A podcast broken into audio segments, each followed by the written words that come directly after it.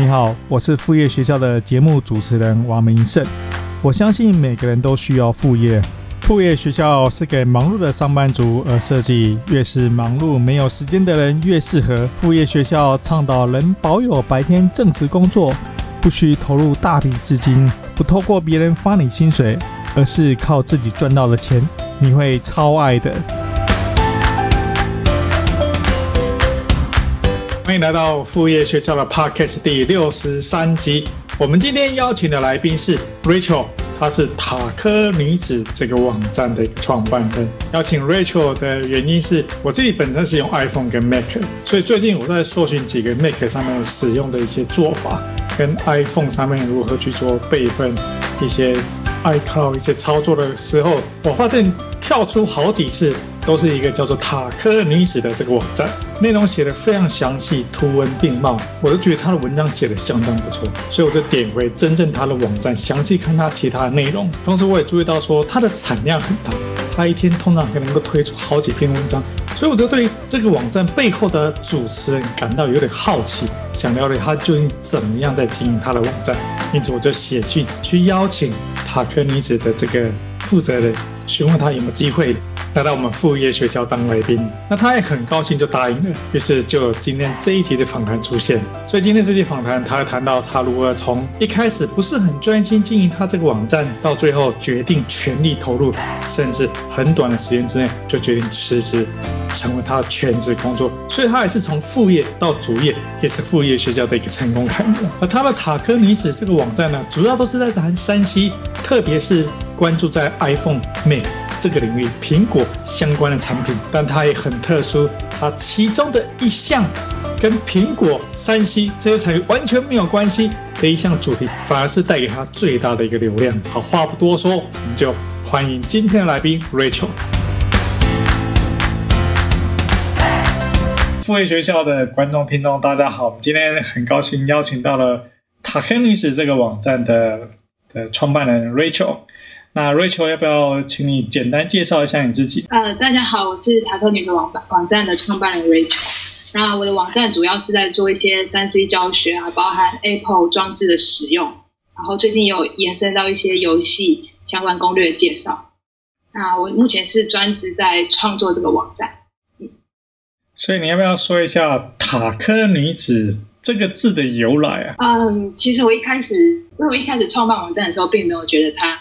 我会这么努力的去创作，所以我一开始是取 Tech Girl T E C H，然后 G I R Tech Girl，然后我就把它取谐音，所以就变成塔科。嗯，然后就是因为我觉得取少女或者女孩就有点怪，所以我就取女子这样。好，OK，这样比较无聊的故事。好 好，那可以稍微请你聊一下，就是为什么你会想要成立塔克女子的这个网站呢？呃，一开始是因为我自己之前是在科技相关的公司工作，那有时候上班就有点无聊的话，我就会去看一些跟科技相关的文章。那后来我就想说，哎，那我自己好像也可以写一些我自己觉得有兴趣或是好玩的内容，所以我就开始写了。那一开始是，嗯，它就是一个我下班后的一个小休闲，或者是假日才会写的东西，然后慢慢发展到现在。我现在是已经算是全职在做这件事情，所以从副业到全职大概花你多久时间啊？呃，我这个网站我认真写大概是在去年的六七月开始，所以一直到今年五月我辞职，所以大概可能有快一个一年的时间，我才把它转成全职。哇，那个时间也还蛮短的，就是只花一年时间就从副业变成全职，是蛮速度还蛮快的哦。呃，但我其实，在辞职的时候的的那时候，网站的收入还并不能支撑我的，就是还没有超过我原本本业。但我那时候就是想说，好吧，反正我还年轻，就是辞职之后，就算这份工作没有办法养活我什么的，我还是可以回去找工作。但后来我就是。做到现在，就是其实可以养的还不错，所以我就是继续做下去。哦，OK，那可以稍微问一下说，说那他现在有超过你当初的本业的收的薪水收入吗？还是说还没有达到？有有有，已经超过了。哇，那真是蛮厉害，蛮恭喜的。其实你那里你的这个从副业到主业的速度还蛮快的，可以堪称我们副业学校的副业成功楷模。没有啊，其实我觉得就是相信自己啊，你真的就是嗯，追随你自己心中最想做的事情，一定可以靠它养活你自己。这是我一直以来都相信的事情。所以回到说，二零一九年六月、七月，你说那时候比较认真开始写。那是说，在更早之前，你有一段比较不认真开始写的过程吗？哦，对，在那个之前，我大概可能是好几个月才写一次。哦，OK，因为你现在网站更新非常的快，玩玩票性。对，我现在就是一天大概会有三至少三篇的产量。哇，一天至少三篇。那我想问一下说，说因为你的网站其实内容是蛮丰富的内容，那你如何去建立这样子的一个网站？它这样子的一个平台？用什么样的工具去建这样的网站呢？嗯，我一开始是用 Google 它的免费的一个服务叫 Blogger，Google Blogger。可是后来，当我的网站我要求一些美感啊，或者是一些排版，所以我后来把它转到 WordPress。所以我现在是直接用 WordPress 加站的方式。那 WordPress 是有请专人协助，还是你自己把它建出来的？嗯，一开始一开始我的流量还没有。起来的时候，我那时候就是自己自己签过去。其实那个蛮简单，你只要上网查一些资资源就很多，你就嗯，你可以自己架站啊什么的，其实都蛮简单。然后后来等到流量好一点之后，我是有请专人在帮我负责，就是有一个专门的公司叫做富盈数据在帮我负责这个服务这样。嗯哼嗯哼，了解。所以你一开始也是花一点时间学习怎么做 WordPress 就对了。对对。OK，那另外想就是，如果你是要做呃，如果你是要做网站的话，应该大部分的人都是用 WordPress 比较多。好，那我们回到你的这个网站的内容，就是你如何决定要写的题材呢？虽然说你之前可能在科技公司工作过，然后你熟悉这些内容，但是。你为什么决定说？因为其实要决定一个题目，或者说你要走的网站是比较困难，很多人会遇到一个困境，说：“哎，我有兴趣东西很多，那你怎么就是说，呃，你是在什么状况之下决定说你就是要写跟 Tech Girl 相关的题材呢？”嗯，呃，我自己是一开始很对于科，就呃，对于智慧家庭类的产品很有兴趣，所以。我自己的第一篇文章就是写跟小米的科技产品相关的，然后，嗯，后来我就是觉得这是我自己心中很喜欢的事情，就是如果你就去想有没有一件事情是给是如果没有给你钱，你也会继续做下去。那如果对我来说，就是跟科技相关的这些产品啊什么的，我比较喜欢去研究，所以后来我就决定从这个地方方下手。也等于是你有兴趣嘛，就是就是说不用给你钱去工作，你也会一直想要投入下去。对对，这个就是你心中真正的热情。好，我觉得这些热情才是真正支撑你一直继续走下去的内容。那我相信说，其实以科技的题目啊，譬如说我们这些山西啊，这些这些东西，其实题材也还蛮多的。那你刚才提到说，你每天要写三到四篇。你是如何决定你要写什么东西呢？嗯，决定我自己是没有非常严苛的决定，说我当天要写出什么样的内容，因为我是比较随波逐流的人，所以我通常会在当天或者前一天突然想到什么东西，我就会去查，然后我就去收集一些相关的资料，然后在隔天或是当天才开始写。那当然，你如果是想要当一个全职的。网站的创作者的话，你你会用一些工具，例如说，，Google 的搜寻趋势，或者是 Google 的关键字分析这种工具，我也会用。对，但通常我都是想到什么我就写什么，我不会对自己的主题啊有太多的限制。这样，就主要是跟 iPhone 或是跟一些三 C 相关的，我都会写。嗯，那这是蛮厉害的，就是你，譬如你一天要写三篇，你今天坐下来立刻就有灵感，就会写这些三篇出来。嗯，或者是你也可以参考一些国，我我自己是比较常参考国外的网站写什么。对，如果我想不出来我要写什么的话，我会去看。但如果我一直有很多灵感的话，我就会照着自己的步调去写。所以，像我自己，我在不管是拍 YouTube 影片，或是我自己写文章，我会准备一份我的写作清单，或是说影片清单，然后会有一个一个题目，然后譬如说我今天坐下来想说啊，今天要来拍一个影片，那我就会看一下我的这个清单里面有没有什么题目，感觉好像比较有灵感的，我就会挑一个出来。所以你完全不是这样子在运作了。对，我，我比较对我比较信任我自己心里面的感觉，但你这样也很好，因为你这样比较有条理，就是你比较可以知道你接下来要做。对，因为我比较没有像你这么多的灵感，我可以问一下说，说，所以你以前的工作是很有创意性的吗？还是说，是哦，不是，我之前的工作是在一个手。台湾的手机厂里面当 PM。哦，OK，手机厂的 PM，OK，也不太，对啊。OK，OK，好，了解。所以听起来其实是一个蛮制度化的一个工作，就是会凡是会照着规矩来的 PM，应该都是要这样子。对对。OK，好，那我想再另外就是说，呃，因为你写很多文章，所以你非常非常有经验。虽然说你是凭着灵感在走，那这件凭着灵感在走，其实一般一般的上班族或是一般的人没有经验的作家，其实很难做到的。那我想问另外一个，就是说呢，你的文章的字数，你究竟是怎么决定的？说真的，这个我也不会去管，因为我是因为我自己有看过一些国外的 SEO 的网站的文章，它是有说，其实字数并不会影响到你。文章的排名太多，所以我并不会觉得我一定要硬塞到多少字数，我才会结束这篇文章。所以我就是以我觉得读者要的内容是什么，以及我可以提供给他们什么，我可以帮他们解决什么问题。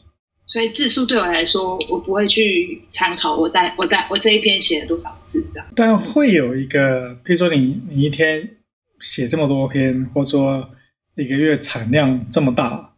那你会有一个范围吗？譬如说，像那种心灵鸡汤，不是像那种内容农场的字，可能就是三百五百个字，然后他们就抽出一篇出来。然后有一些文章，它可能会写到两千字或或三千字。我不晓得说你的范围大概，你通常习惯会在多少字之内？嗯，如果是比较简单的那种教学的文章，我大概是会一百、七百、八百会有。那如果是比较复杂的一些内容，大概可能也会有到一千五到两千这样。OK，那如果说你一天要写三到四篇，它是会长短交替，还是你都是随着自己的灵感去走？不 对，我真的没有在管什么长文章，我真的就是比较看我今天想写什么我就写什么。OK，好，那这个是。这真的是蛮厉害的，这这种功力不是一般人可以学习的。没有啊，没有，因为我觉得其实很多人会给自己太多限制，你反而会，因为你会觉得哦，我好像没有办法达到这个字数，然后我就压力有点大，我就不想继续。但其实我觉得你要放轻轻松一点，不要这么的严肃看待。对，好，这这是这是一个轻松一点就，嗯，对，这也是一个方法啊。的事情，对，对，但我发现说，其实我我辅导过一些网友们，他们的问题反而是你的相反，就是，而且我相信大部分都是这样子，就是你坐下来想说，好，我要来写一篇 blog 文章，然后你望着电脑，然后不晓得要要接下来要写什么东西再上去，那你已经完全不会有这种困扰了吗？这我觉得有点特别，是你如果会需要。坐下来，然后才开始想说你要写什么，那代表这件事你可能要想哎一下，这是是不是真的是你很喜欢做的事情？因为就像如果你真的很喜欢做某一件事情的话，你可能随时都可以找到你想写的东西吧。我自己是这样想的。哦，对啊，对啊，的确我也是这样子，就是比如说在我这个领域，就是谈上班族副业这件事情。我有无数多的点子，我只是时间不够。我有无数多点子，无数多想的的东西想写。呃，那另外一就是说，那是因为我接触很久，我我读的东西很多，所以我很多素材可以写。但嗯，譬如说以你的状况来讲呢，我相信你有这么多的题目要去要去 cover，你应该也要一边也要吸收很多的新的知识或新的内容，因为这些这些这些 tech 的 gadgets 啊，它是更新非常快，所以你会去花时间去得到这些新知吗？应该也会吧，对。对，但我不会觉得我是特别在花时间在做这件事，因为我平常就很喜欢看一些国外论坛，他们在讨论的科技的东西，所以这个是我有兴趣的东西，所以我不会觉得我在工作，或者是我特别花某一段时间去做这件事，这对我来说就是一个日常，就像吃饭一样啊，就像睡觉一样，就是我每天的日常。哦，好，那这是完全融入你的你的热情当中，你完全不觉得累。就像说，在上班族他们会觉得觉得有 Monday Blue，就是礼拜一就觉得很痛苦。然后我发现说呢，呃，像很多在国外我看到这些一些人的网站啊，听他们的 Podcast 啊，他们会描述说呢，他们在礼拜天晚上都很期待礼拜一赶快过来，因为他又可以那个去真的去做到他很想做的事情。哦，那那他们怎么不是一到日都是在做？有些人是一到在都来做，然后后来发现说这样子日子撑不下去，对，所以他们觉得说还是需要休息一下。所以你现在是一到日通通都在做吗？基本上是诶、欸、基基本上是 OK。好，那那真是蛮厉害的，不需要一些休闲时间让你放放电一下的。呃，这这这蛮休闲的、啊，对我来说，就是创作是一件蛮休闲的事情。OK，好。好，那我觉得你真的是有一些独特的一个特质在这边，可以研究在里面。那你刚刚提到说呢，其实你每天大概要创作三四篇文章，大概要花你多久时间呢？蛮长的，因为我是那种会边创作然后边东看看西看看的人，所以我一天可能用电脑时间会长达十几个小时。然后，因为我睡前也会划一下手机，所以我睡前划手机也也是会看一些科技的东西，对吧？所以我基本上整天就是沉浸在这种科技的氛围里面。嗯哼，OK OK，所以你等于是眼睛张开，你就当做几乎是在工作，然后直到睡觉，对不对？是啊，但我们。我觉得我在工作，对，你不觉得？你就你觉得这就是你的生活，对，这是太完完美的一份一份梦想中的的生活加工作，通通都是融合在一起，而且都是你的热情。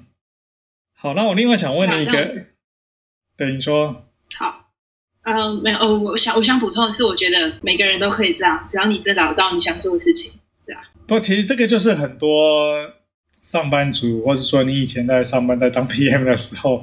那上班族他的另外一个困扰就是说，呃，究竟什么是他的热情？他可能还真的不一定知道，或是说这份，嗯、你说，嗯，嗯，我觉得找到热情是说是很很重要，但也不是很重要的一件事的原因是，我觉得你要去多尝试，因为你要是不去尝试，你永远不知道你自己到底喜欢就是。比如说，今天有某某些选择在你面前，那你一定可以知道说，哦，我内心是对于某一个东西是比较有兴趣的，会想要去做。那这个就是你心中的热情，然后你就可以从那个地方开始着手去，从那个，嗯，比如说我对设计有兴趣，那你就可以去想一些是否有可以有可能让你维生的一些设计的工作。然后，但我觉得大部分的人都是会先卡在自己。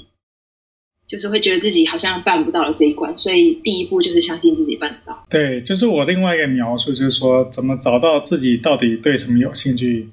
就比如说突然好，比如说呃，昨天是礼拜天，你原本跟朋友约了一整天要去外面有一个活动，然后他突然在前一天突然跟你讲说啊，抱歉，今天没办法参，没办法过去。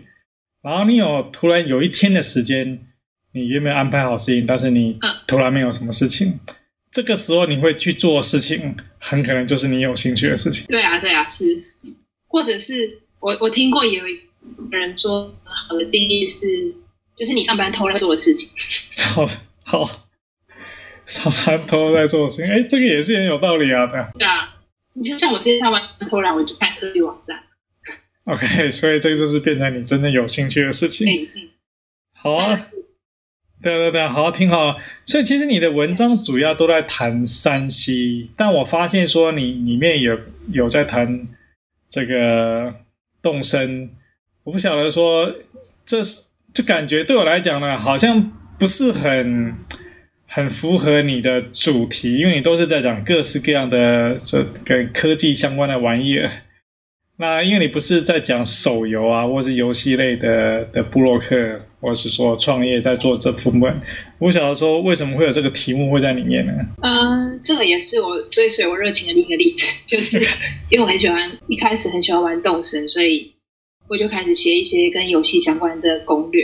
那你你说跟我的网站有点不太联想不到，其实不会，因为它就是也是游戏的一部分，然后我也没有觉得我的网站一定。一定只能写一些三 C 教学，所以游戏的攻略我也会有一些涉略这样子。所以以你网站的这几个分类，会有哪一些分类它的流量是比较大吗？还是说你新加入的动森，其实反而流量反而是大家比较有兴趣的？呃，对，动森的流量蛮好的，但这也是会有一些递减效应啊，因为现在动森也已经有点退潮了。但我是没有觉得怎么样啊，因为我也没有觉得一定要很多人看，因为这是我自己写我自己喜欢的东西。然后，对大部分嗯流量来说的话，可能我觉得一半一半嘞，可能动森也不错，然后其他的教学也有占一定的分量，这样。所以我有认识另外一个，他也是从副业，然后后来兼变全职在做 blog 文章的创作。然后他写的东西呢，其实没有像你这么科技，就是说那么那么跟，因为科技产品一直有周期嘛，就是你新品推出来，然后多久它就要要改朝换代。那他写的东西呢，都比较偏向你可能现在看跟十年之后看都都有需要的，都都都有这个需求。那我不对，我不晓得说，因为你写的是很很新的，就是现在最新的刚推出啊。这些东西我不晓得，说你的文章应该也有一个比较明显的一个周期性，一个递减效应吧？因为其实我的文章有分两种，一种是就是它可以一直创造流量，就是一直都会有人搜寻；然后另外一种就是比较议题性的，议题性的就是可能只有某一段时间，就是这一段时间内大家讨论度比较高的这种。那我自己是比较喜欢写前者，就是可以一直有流量。那你说周期性，我现在还没有感觉到，可能就是动森吧。动森就是因为它热潮正在退，所以的确它的流量会比较没有那么好。可是，就因为我也不是对流量很很重视的人，我也没有觉得一定要流量很高才会写某一篇文章或某一个主题。对，所以对我来说，我是没有很担心这个部分。所以基本上，我觉得你还蛮 freestyle，就是你跟着你自己的感觉走。你想，哎，今天觉得说我想写这东西，你就写这东西，其实还蛮羡慕的。嗯，没有，其实每个人都可以啦。OK，所以以你的网站，我相信你应该有做你。对啊，虽然说你不在乎你的流量，但是你应该有看过你的流量大概会是什么样子。会有几篇是明星的作品带来很多流量吗？嗯，如果是带来很多流量那种。文章都会比较是短时间内有造成热潮的，比如说，嗯，我想想看哦，比如说某一个，比如说某个，比如说 IG，它可能宕机或什么，就就会造成当天我的某一篇文章它的流量是爆冲的。对，嗯哼，嗯哼。然后像呃，我一开始流量成长比较快的的那个时段，就是动物森友会。的文章造成我流量很多，所以那个时候我有感受到一些流量的增加的蛮快速的。OK，所以因为等于说你会有一个一个短期会有一个大流量进来，那你的网站或者你背后的伺服器现在是放在台湾嘛？对不对？对，这现在是有一个专门的公司叫做富盈数据在帮我们管，它是很多创作者会选的一个。代管的服务，就是它这个服务可以让我们不用担心太多其他的事情，让我们专心创作就好。所以我自己是没有管太多网站的事情的。OK，所以你也不用担心说流量会造成你的你的系统会当掉啊，主机会出什么问题啊？对对对，不会。OK OK，那很好啊，对啊。所以嗯、呃，就是你的网站其实真的是内容非常非常的丰富，然后。我看到你也经营很多的社群啊，例如说，我看到下面有脸书啊，有 IG 啊，还有 Telegram 啊，哈，要不要稍微跟大家聊一下，说你这几个你的社群，你就是你是怎么在经营，然后他们分别是有不同的分类或是不同属性你在经营吗？呃，其实我是一个经营社群上来讲非常弱的人，我就是超级不会经营社群的，所以我其实可以很明白的说，我的网站的流量大部分都是 Google 搜寻进来的，不是靠社群。的分享，那我自己对我是有 Facebook 的粉砖，也有 Telegram，也有 Instagram，但是嗯，就是我不太会经营这些东西，所以我比较像是把它看作一个分享我文章的一个平台。但这是我未来需要去学习的部分，我应该要嗯更专注在经营粉丝这一块。对，这是我未来会去做的事情。嗯，我觉得你是你真的是蛮蛮厉害，就是基本上你就是专注在写你自己的文章，然后。这个流量好，流量不好，或是说这些 social media 怎么样，好像似乎都跟你没什么相关。但是你就是专注做好你有热情的事情。嗯、呃，对，我其实试着不要让自己被数字绑架了，就是做我自己喜欢做的事情，这样。对，我想问一下，Telegram 这个是比较少人在经营，虽然说现在很多人都想搬到 Telegram 上面去。那 Telegram 你是如何？如何在操作，是在虽然说你没有在经营，但是你是如何如何在做这个 Telegram 的这个这个账号呢？啊、uh，Telegram 我一开始是因为今年二月的时候，大家台湾人有蛮多都是在就就说要搬过去嘛，然后那时候我就创了 Telegram 的频道，嗯，然后就想说有个地方可以让大家一起讨论一些三 C 的东西啊，所以我那时候创这个，然后频道的话就是。我会分享一些我新的文章啊，到上面给大家看。所以呢，是不管说你的脸书、IG 跟 Telegram，其实你做的事情是一模一样的，就是分享你现在你在网站上写的内容出来给大家看就对了。对，但是这个就是比较没有那么用心的人在做的事情。像我知道有一些创作者，他比较会经营社群的话，这些粉丝其实可以为他们带来很多流量。对啊，因为我觉得你的 IG 其实是也写了不少篇文章，在讲 IG 怎么去操作，怎么各式各样的工具，应该上面会有很多人想要去 follow 你这些内容吧？就是嗯，我不知道，我觉得我不太会宣传我自己，哦，这是我的弱点。好，OK，但虽然说不太会宣传你你自己，但是。只花一年多的时间，也把从副业变成到主业，这也是一个蛮厉害的一个成就。嗯、呃，我觉得大家只要勇于跨出第一步，一定会有很多惊喜发生。所以第一步永远就是相信自己可以办到，因为太太多人都是第一步就不相信自己，嗯，所以就不会有后面的一些奇迹啊，或者是有趣的事情。所以可以分享一下说，说当你决定要辞职之前。那你从这个副业的这个网站，你的收入大概占你原本薪水的百分之几呢？嗯，想一下，我那时候在在那个手机大台湾的手机大手机厂担任 PM 的时候，薪水其实以文组来讲还还行，就是没有到那种活不下去，也没有觉得不好。我自己是觉得是一个很稳定的工作。然后我那时候网站的薪水真的很低了，那时候网站可能才一个月，可能也才几千块吧。然后那时候我就想说，哦，好，那我还是想做我真的想做的事情，因为我现在，因为我觉得我自己还年轻，如果我现在不做的话，我老了我更不可能会做。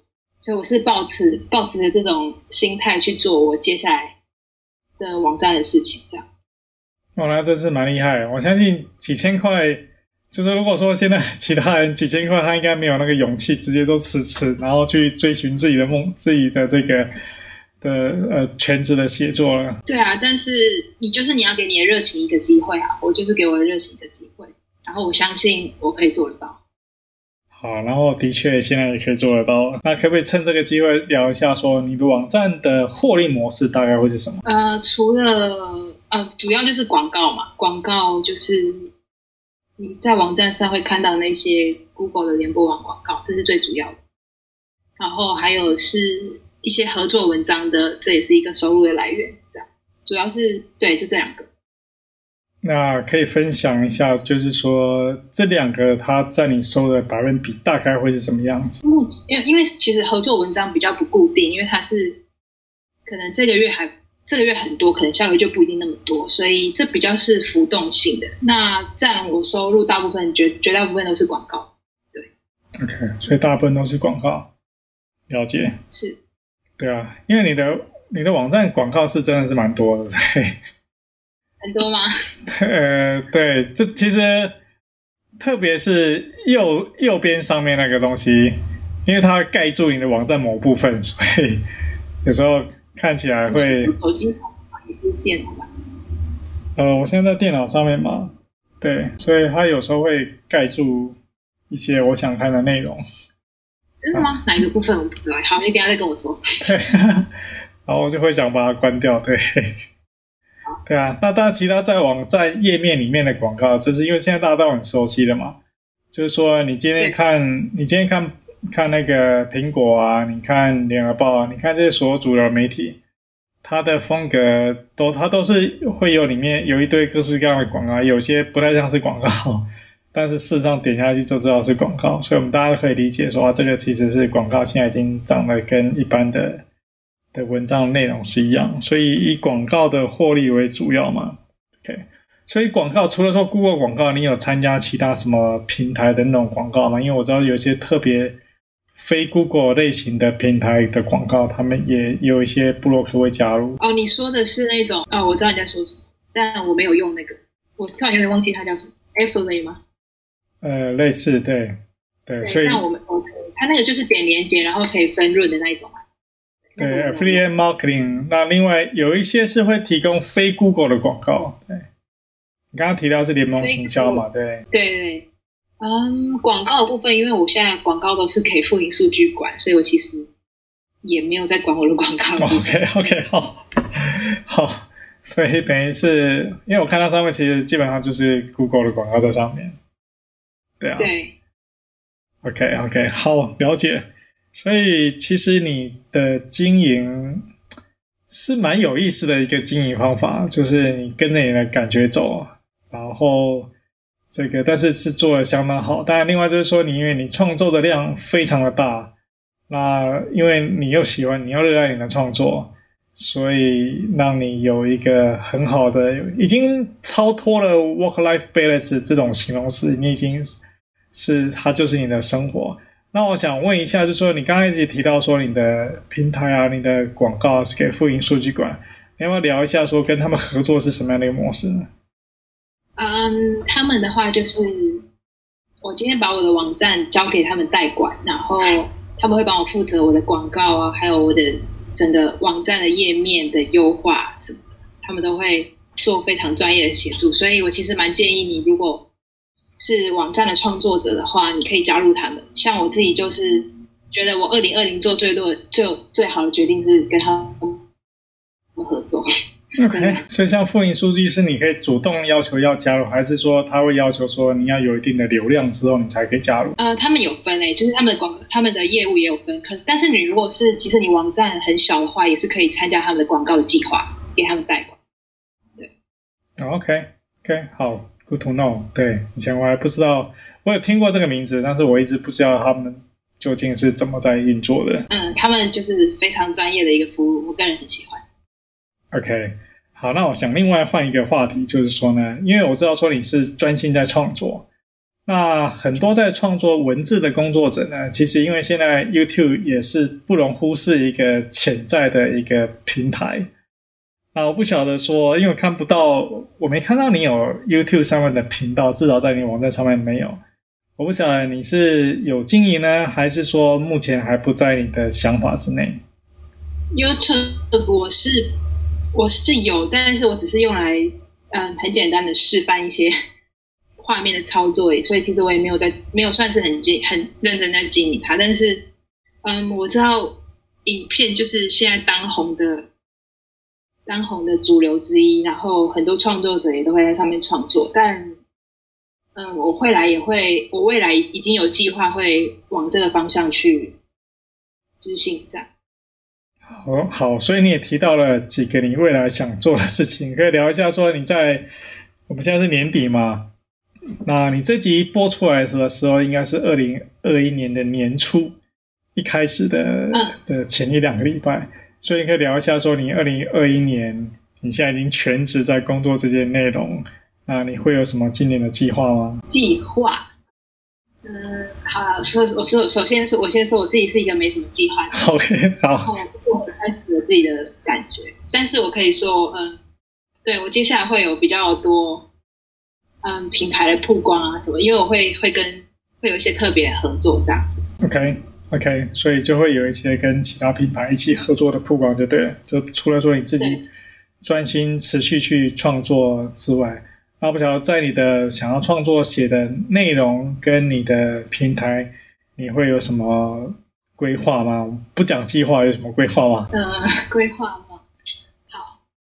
规划的部分就是我会，嗯，我还还是会持续，创作文章，也是持续跟三 C 有关。可是我应该会拓展到科技的不一样的面向，因为像我现在是专注写 iPhone 啊、iPad、Apple Watch 这种，但是明年我会有更多其他面向的一些规划，结合更多的应用，这样。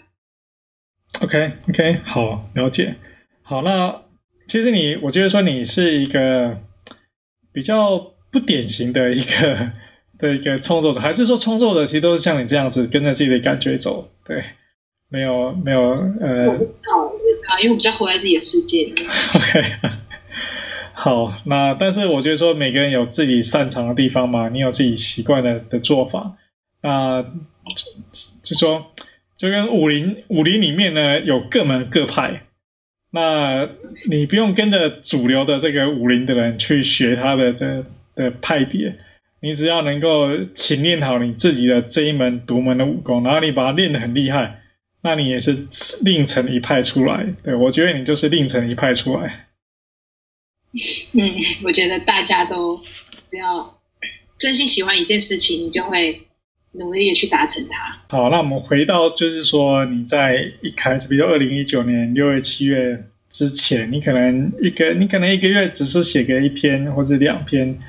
那我相信很多听到我们这一集 podcast 的的朋友们，他们就是处在这样子的一个状况之下啊，他们一定是对我们这一集节目感到兴趣，所以他会听到现在的这个时间点。然后，那他们可能就是跟你在一年半前的状况是一样的。然后不晓得说，呃，如果说他们觉得说你其实呃塔克女子呢，其实是一个一个成功的一个的一个案例，那他们也想要朝着你这个方向来前进的话呢，啊，不晓得你会走过，譬如你比别人多走过这一段时间，你会给在一年多前，在还没有移植之前，甚至在更早之前的你。或者说，同样的这些，你会有一些什么样的建议呢？嗯，首先，我觉得一开始你在做你喜欢做的事情的时候，不要给自己太多的预期，就是你不要觉得说，哦，我做了，我一定一定要达到什么成果，我才要继续做下去。你就是，嗯，你只是在做你自己喜欢做的事情，所以你不要给自己太多的限制，或者是给到自己太多的期待，因为当你没有达到那个期待的时候，你会失落，你会觉得，哦，我不想继续做。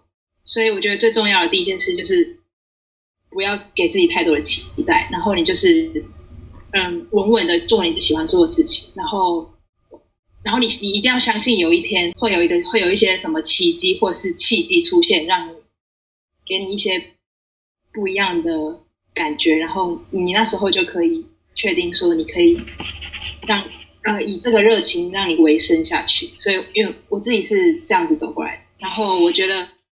嗯，大家还可以尝试在下班之后做一些你有兴趣的事情。像我一开始是，也是下班的时候写，然后或者是中午午休的时候写，然后一直累积，慢慢累积，累积到有一点成绩，我自己觉得好像可以的时候，我才辞职。所以你刚刚提到说，呃，要相信有奇迹或契机会出现。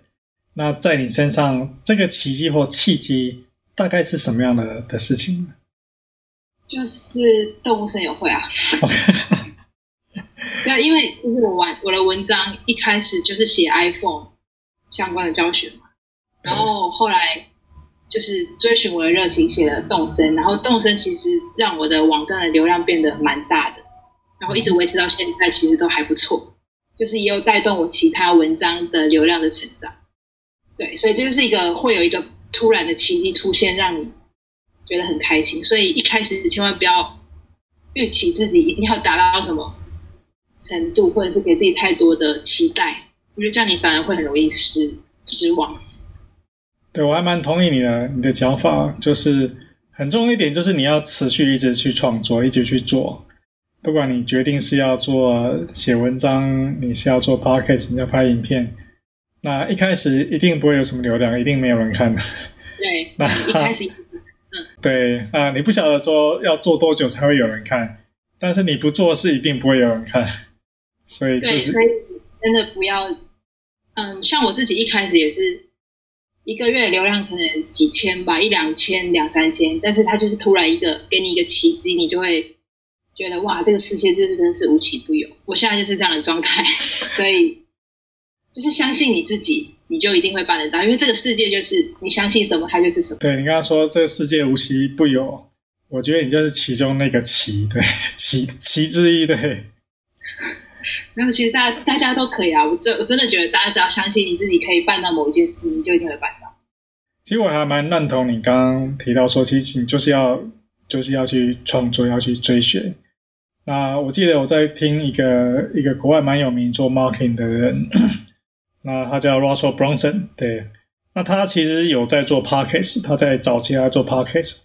他说：“呃，他在早期在在录 podcast，然后他录了大概三年。好，那这三年时间呢，因为他不知道说怎么去查看后台有没有流量，有没有人在在听，所以他都他都不知道说究究竟有没有人在听。但他就持续做了三年，对。然后当然，因为他做，因为做了三年，毕竟他的 content 啊，他的他的内容啊，就会越做越好嘛。就是就是当你练习越多。”你就会越做越好嘛，所以他后来给别人的一个鼓励就是说呢，反正你一开始一定不会有人去听，你一开始写文章也不会有人去看，那这些文章其实就是写给自己看，或是说你你可能拍个 YouTube 影片，就是拍给自己自己看，因为也不会有人去看嘛，那你就不会，因为有些人会担心说啊，我写一篇文章，如果别人看到会怎样，会给有什么评价？哎，放心，不会有人给你任何评价，因为根本不会有人看到。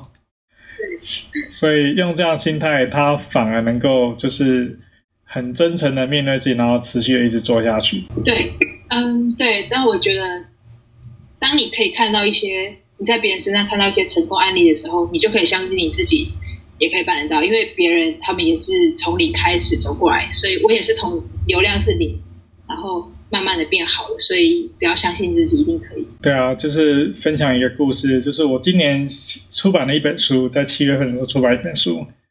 那这本书为什么出版呢？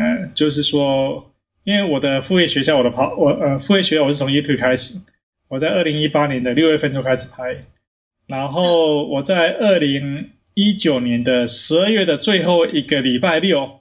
我想说这，这这二零一九年就去年，差不多现在，对，就去年的最后一个礼拜。我想说，这个这个这一年就要过去了。那之前一直鼓励大家去做个 podcast，那那今年就过去了。如果我今年不开始的话呢，其实今年就已经飘走了。所以我在二零一九年的最后一个礼拜六就录了第一集 podcast，然后不，然后不是要去申请 Apple 的 iTunes 上架嘛？然后上架是二零二零年的一月一号，他同意上架。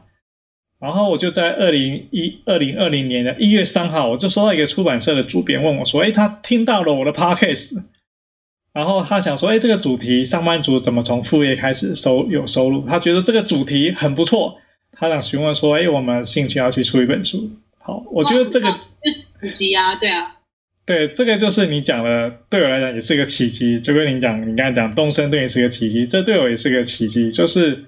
但事实上，我他不是听了我第一集，他就觉得说：“哎，这个东西好。”因为他其实有回过头再去看我我以前其他做的这些影片啊，做的这些网站，对，这、嗯、对啊，所以我们我觉得我们两个人其实在这点是蛮蛮共同的，就是你就是会持续一直做，一直做某一些东西啊，可能这个奇迹可能会出现，可能会晚一点出现，但是它一定会有变化的。对。对，他一定会出现，对，但是一一定要在他出现之前，就是要持续下去。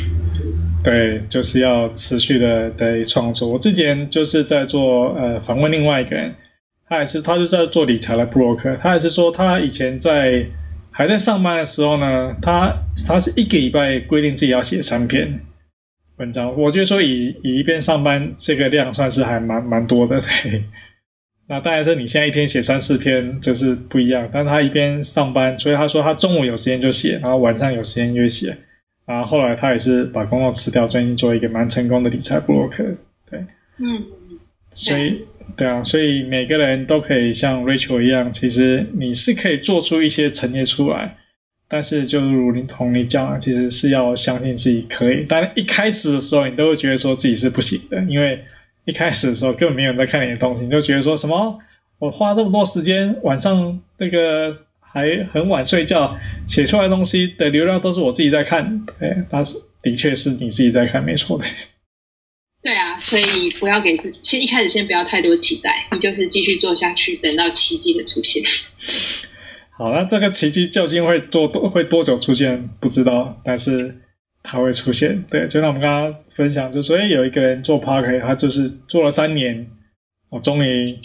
那个被人家观察到，所以他其实有蛮不错的成果。嗯，对啊，所以真的大家都可以的。好，那我们在最后不晓得说，你跟大家分享一下，读者、听众、观众对你今天谈了这么多的故事有兴趣，他可以去哪边找到你呢？嗯，可以在到我塔克女子的网站的关于那边。我有放我的 email，如果你有任何的问题都可以问我，或者是你也可以到我的 Facebook 的粉专问我问题，我也都会回答。好，那我们今天其实聊了很多东西，我不晓得，就是除了说我们今天聊了这些内容，包含其实包含的内容很多，包含说你一路怎么开始做到现在，然后你的一些跟随着自己感觉走的一些做法，跟鼓励大家持续去创作。你有没有觉得说有哪些内容我们今天没有特别聊的，但你觉得说其实是值得提出来跟大家说一下，或者说鼓励大家的吗？嗯，我应该都把我对我我全部的事情都讲了。OK，好。我觉得有一个很大的重点，就是因为你已经把你的，它已经不是一个工作，虽然说你现在是全职，但它已经不是工作，它其实就是你的生活，你就是在享受你的生活。那只是说，这个生活凑巧又能帮你带来收入，这是一个太棒的一个生活。嗯、呃，对，但我始终是相信，你只要愿意跨出那一步，你愿意相信自己，每个人都可以从你自己最有兴趣的事情里面让你维生。对，而且你还可以维生的比以前当上班族的时候，可能你会觉得好累，我不想上班，或者是你觉得哦钱不够，但是你就是要相信你的兴趣可以为你带来。更好的生活。好，那 Rachel，谢谢你今天的时间，谢谢，谢谢。听完了今天的访谈，有没有觉得 Rachel 其实是一位很有意思的女生？她每天宅在家里专心写作，三餐都靠美食外送，而且她基本上已经融合了工作跟生活。她的生活就是工作，她的工作就是生活，所以她也没有所谓的周末、周六、周日这种时间。他其实整周全部可以用的时间，他都拿来工作，或者说拿来生活。我觉得这真是令人非常的佩服。做自己有兴趣的事情，当然完全能够全心全意的投入，而且又非常的 enjoy，非常的开心在里面。这真是一个最棒的工作，或者说最棒的生活。好，所以从今天的访谈里面呢，我想有三点值得大家去做学习。第一点就是专心去投入。专业专心的重要性。塔克女子这个网站呢，其实在 Rachel 在还没有真正塔克女子这个网站呢，其实 Rachel 一开始其实就是想要写一些自己心得，因为她本来就喜欢用这些 3C 工具，因此她就喜欢分享这些她使用的过程，所以她也没有想特别多，也没有说一定要透过它去赚钱什么样子，就是纯粹像是写日记一样写自己喜欢的东西。但是直到她想要更专心，能够去投入，她就认认真真的把它看待成。一件他想投入的事情，下了班之后就全心全意把时间投入在这个写作上面。但因为这是他喜欢做的事情，他所以他不觉得说下了班之后他是上另外一班做另一番工作，反而是他很喜欢、很研究、很开心持续做的事情，就像是一个嗜好、一个兴趣一样。因此，专心投入。是我们今天想跟大家分享的一个第一个重点，也就是说，你有哪些兴趣，有哪些你喜欢的东西，有哪些东西你有很热情，你就可以真正专心投入，产生出创作出来，作为你的副业。而且就可以像 Rachel 一样成为你的主业。第二点，我们值得学习，就跟刚刚提到，工作及生活，生活及工作。这是我在听 Rachel 这一集访谈里面，我觉得非常佩服的地方。很多即使是自己在家里面工作的人，他会分清楚说，哦，这是工作时间啊，周六周日或是晚上。这是我休闲的生活时间，但 Rachel 并不这样认为，因为她的工作就是她喜欢的生活，她的生活就是她喜欢的工作，工作跟生活已经无法区分开来。这原因纯粹是因为 Rachel 她喜欢她现在做这件事情。如果说你不喜欢你的工作的话，你当然会就会有礼拜一心里会觉得很不好，礼拜天晚上就开始啊，明天又要上班。但如果说其实你就是喜欢你现在做的事情，你把它当做一天工作，你就很期盼。赶紧有时间可以做我想要做的事情，就像说我在做这个 podcast 一样，我每天都非常开心。周末时间，我可以去从事 podcast 这样子访谈、这样节目的制作，这也是我喜欢做的事情。所以我不认为它是一个工作，虽然说它仍然是我一个副业，但对于 Rachel 来讲，工作就是生活，生活就是工作，所以可以理解说他为什么周六周日他没有周六周日，周六周日就是一样是在工作，也是一样在生活。第三点，在这集访谈当中，Rachel 提到好几次，他其实在二零二零，他觉得他做的最对的一件事情。就是加入了富盈数据，把他网站他的货获利模式交给富盈数据去管理。富盈数据其实是红海底下一家公司，专门做大数据。它主要的模式就是协助像 Rachel 这样子的布洛克，让他们专心去创作，而网站后台所有的内容，包含说如何去做广告，如何买入适当的广告。完全交由富盈数据来经营，这也是一个布洛克创作者非常合适搭配。就是，也就是说，后台有人全心帮你去做 support，你就去做你喜欢的事情，也就是创作就好。所以想想看，在二零二零年有哪一件事情你觉得说你做了很对？这件事情做对，其他事情都显得没有那么重要，因为你只要做对这件事情就好。而这做对一件事情，也是我上一节的 podcast 第六十二集谈的。做对一件事情。如果说你想知道我谈了什么样内容，欢迎到我们 Podcast 第六十二集去收听。而我们这一集的网站，其实就是在富业学校斜线六二三。事实上，整个富业学校每一集的 Podcast 呢，它的专有网站都是副业学校斜线那一集的节目名称。比如说前一集是六十二集，就是副业学校斜线六十二，就可以到那一集专门的网站上去。好，今天这一集三点学习的东西，第一点是专业专心的投入。第二点是工作即生活，生活即工作。第三点是一件事情，只要能够把它做出来，这件事情有达成，其他事情都显得不重要。来跟你分享有关今天这一集，或是我们今天提到这三点值得你学习的地方，你觉得哪一点最值得你学习呢？欢迎在我们 YouTube 的频道下面去留言，或者说你在我们 Podcast 频道去收听的话，也欢迎回到我们 Podcast 给我们打分数，给我们留言。好，谢谢大家。